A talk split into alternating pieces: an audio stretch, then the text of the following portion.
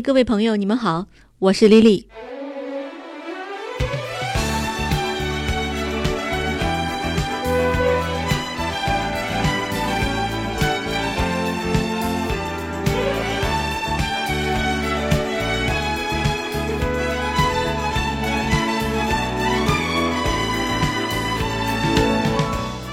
我已经在金融行业工作了十四年，过去的五年，我供职于一家顶级风险投资基金。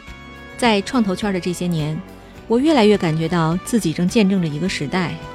在这个时代里，创业成为浪潮，而那些形形色色与创业有关的故事，几乎裹挟着每一个人。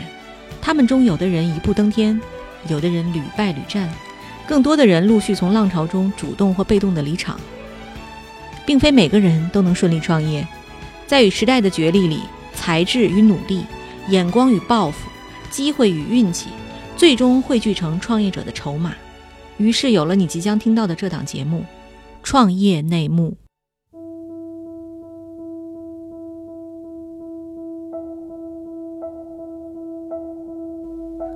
在这档音频节目中，你可以听到最不足为外人道的回忆。刚才我讲了，屁股决定脑袋，你的逻辑就就变化了，你就会去压设计团队，说你们能不能妥协一点，对吧？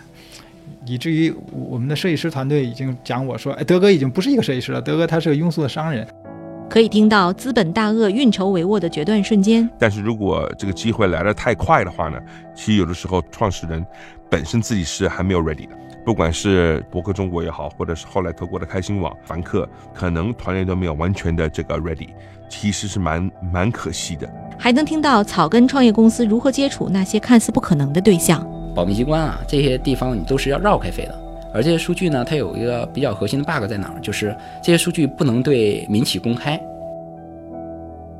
起码当时我自我感觉，我有房有车有老婆有娃，我什么都有，什么都不缺。我可以承担 更大的风险，所以我创业。现在这个时间点，他们都在新疆，因为阿克苏的苹果马上下来了。可能阿克苏的苹果卖到一半的时候，他们就会飞到烟台。烟台的西芽苹果我们要储备啊。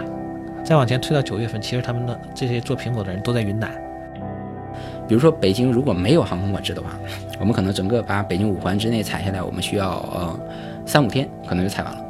但如果有航空管制的话，北京的航空管制，我估计我们可能要采三五年。这个事情在于说，就还是理念不一样嘛。就现在我觉得，哎，你有见过没有撕过逼的合伙人吗？没有。